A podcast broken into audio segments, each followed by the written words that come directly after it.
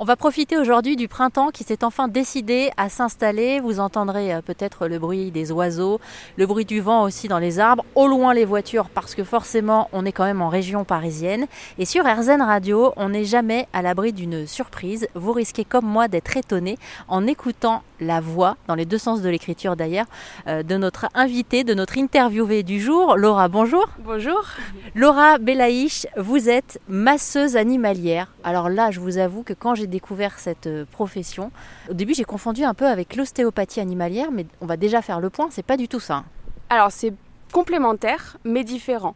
Euh, pour être un peu plus précis, l'ostéopathie va être plus dans euh, la dysfonction articulaire. Euh, il y a plein d'autres sphères hein, évidemment.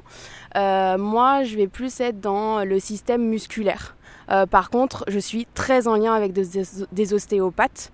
et on a des cas en commun. Comment vous en êtes venu, vous, à devenir masseuse animalière? Parce que c'était il y a quelques années déjà que vous vous êtes formée. On en entend un tout petit peu plus parler ces derniers mois, mais vous étiez, vous, au tout début de cette histoire. C'est vrai. Euh, eh bien, moi, après le bac, j'ai décidé de partir en Angleterre euh, pour apprendre la langue déjà, mais euh, travailler avec les chevaux. parce que bon bah je montais dans le coin à cheval mais j'avais pas tout ce qui était soins tout ce qui était monde vraiment les, les alimenter les soigner etc donc j'ai appris là-bas en Espagne aussi et en France. Euh, donc euh, toute l'approche euh, autour du cheval s'est développée. et pendant une période, j'ai voulu être monitrice d'équitation éthologique. qui est en fait une méthode du Montana qui arrive ici et qui permet de d'éduquer, de débourrer, etc. les chevaux d'une méthode douce sans contrainte, etc. Et euh, euh, suite à ça, donc j'ai rencontré des personnes extraordinaires et une d'entre elles, un an plus tard, on se recontacte et elle me dit je suis en formation pour être préparatrice physique pour chevaux. Waouh et en fait, moi, ça m'a fait tilt et je me suis dit, c'est exactement ce que je veux faire. Et en fait, j'avais un autre euh, métier à ce moment-là où euh, je mettais dans ma petite tête de l'argent de côté pour me dire un jour, je tomberai sur une formation animalière euh, qui me plairait. et en fait, ça a été le déclic où je me suis dit, c'est exactement ce que je veux, c'est apporter du, du confort, du bien-être dans leur vie sollicitée euh, par l'humain. Euh, euh, et, voilà, je me suis lancée et j'ai fait ma formation. Et suite à ça, du coup, j'ai monté mon entreprise, ma petite entreprise en tout cas, parce qu'il n'y avait pas d'offres en fait, hein, simplement. Et ça se développe effectivement de plus en plus et j'en suis ravie parce que il va y avoir de plus en plus d'ouverture d'esprit par rapport à ça.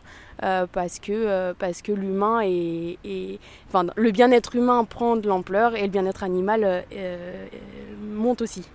Alors, du coup, ça leur apporte quoi aux animaux? Est-ce que c'est comme nous? C'est juste une question de bien-être ou c'est quelque chose d'encore plus fin et de plus précis C'est En réalité, c'est vraiment comme nous. Ils ont des, un système musculaire euh, équivalent, un système sanguin, un système lymphatique, un système respiratoire, etc., nerveux, et, etc. Donc moi, en fait, euh, ma formation m'a appris des techniques de kiné humaine adapté aux animaux.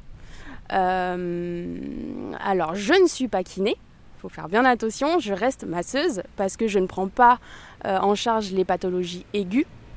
Euh, je laisse le vétérinaire finir tous les traitements vétérinaires vis-à-vis de ça et ensuite j'ai le feu vert pour la remise en forme, la réhabilitation. Donc bon, il y a le suivi sportif et le bien-être aussi, hein. mais dans la pathologie en elle-même, voilà, tout ce qui est chronique, type arthrose, et euh, dysplasie, par exemple, ça, on peut prendre en charge parce que c'est justement les tensions, les contractures euh, autour de cette pathologie. On fera rien sur cette pathologie-là, euh, mais on détendra autour pour qu'il ait une optimisation du confort au quotidien. Mais en soi, oui, les massages sont, ont les mêmes bienfaits en humain qu'en, animal. Alors, vous vous occupez de, quels animaux précisément? Euh, principalement chevaux, euh, les chiens aussi. Et j'ai quelques demandes pour les chats. il m'est arrivé que euh, c'est, j'ai fait un agneau une fois. Donc voilà, on est plein de surprises, plein de rencontres. donc c'est mes principales espèces. Alors là, tout à l'heure, juste avant de venir au reportage, vous êtes allé vous occuper d'un chien qui avait quel problème? Alors, ce chien-là avait eu un problème de ligament croisé, donc il a été en 2021 opéré de, de, ses ligaments croisés. Et en fait malheureusement, il y a des compensations après ces opérations, il y a des reports de poids et un an plus tard, l'autre membre a eu la même chose, a eu un problème de ligament croisé. Donc euh, le vétérinaire a opéré l'autre et euh, donc du coup elle, a mis en place l'ostéopathie euh, suite à l'opération. Elle a fait un check vétérinaire, tout va bien au niveau des ligaments croisés. Par contre, elle a senti que son chien, 4 ans et demi, euh, bon, au niveau euh, locomotion, n'était pas au meilleur de, de, sa mobilité. Donc, elle s'est dit qu'un massage pourrait l'aider. Euh, et effectivement, bah voilà, le chien était assez contracté, pas mal de, de, tension, des mobilités un peu, un peu limitées. donc on a essayé, alors pour une première séance, je me suis focalisée sur une zone euh, particulière euh, qui, était la plus probante pour moi euh, à l'instant T, où il y avait le plus besoin. Et donc du coup, j'ai vraiment fait l'arrière-main. Euh, euh, et, voilà, et alors il, part après dans le sud et je donne euh, du coup les contacts d'une collègue. mais, mais il y aura potentiellement besoin d'un suivi. Déjà là, relativement rapproché, alors voilà, ça dépend de l'animal, ça dépend de tout ça, pour éliminer les grosses organisations qui ont été faites depuis un moment.